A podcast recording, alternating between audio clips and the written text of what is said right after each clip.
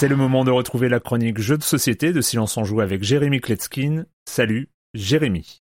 Salut Erwan, cette semaine tu verras mes sentiments sont un petit peu mitigés. Et c'est pas ce jeu-là qui me fait dire ça en particulier, c'est un symptôme plus généralisé de la manière dont les jeux sont euh, édités, positionnés, perçus. euh, tu vas comprendre. On va parler d'un jeu pour deux joueurs simplissime. Je sais pas si on dit ça encore comme ça, mais c'est un véritable fil à couper le beurre. Son nom Aqualin et c'est sous-titré Tactique aquatique. Je vais d'abord vous présenter la mécanique et puis vous expliquer pourquoi ce jeu me frustre à ce point. Dans la boîte, on trouve 36 tuiles, 6 créatures, 6 couleurs différentes toutes les combinaisons, ainsi qu'un plateau de 6 par 6, 36 cases, qu'on va remplir chacun des deux joueurs posant une tuile à son tour. D'ailleurs, avant de poser sa tuile, le joueur actif pourra en déplacer une euh, déjà posée sur le plateau. C'est-à-dire la glisser le long de sa ligne ou de sa colonne sans sauter par au-dessus une autre tuile. Et là, j'étais sur le cul la première fois que j'ai lu les règles, c'est tout con, c'est tellement génial. Les joueurs tentent de réaliser des bancs les plus étendus possibles de 2, 3, 4 ou 5 créatures marines qui se touchent euh, de manière adjacente. L'un des joueurs de former des bancs de même type de créature et l'autre de même couleur de créature. Et voilà, c'est fini, vous avez toutes les règles. S'il y a deux tuiles, c'est un point, trois tuiles, trois points, quatre tuiles, six points, cinq tuiles, dix points par banc, et six tuiles, 15 points, c'est euh, le Graal. Évidemment, à chaque tour, on va faire glisser des tuiles pour éviter que l'adversaire euh, arrive à assembler des bancs euh, aussi grands. Alors qu'est-ce qui me rend triste déjà, c'est que ce jeu n'aura jamais la place qu'il mérite. S'il était sorti il y a 30, 40 ans, il fait aucun doute qu'il aurait sa place aux côtés des, des des dames. Sa mécanique est tellement évidente qu'elle aurait fait partie de ces grands classiques. Puis il a tout d'un jeu abstrait. Là, les Allemands de chez Cosmos en ont fait un jeu euh, aquatique très très thématisé. euh, J'ai pas compris pourquoi en fait. Alors il est très bien réalisé, les matériaux sont nobles, les tuiles sont agréables, c'est très coloré. Mais moi je trouve ça trop pour un jeu qui aurait dû rester minimaliste comme son principe.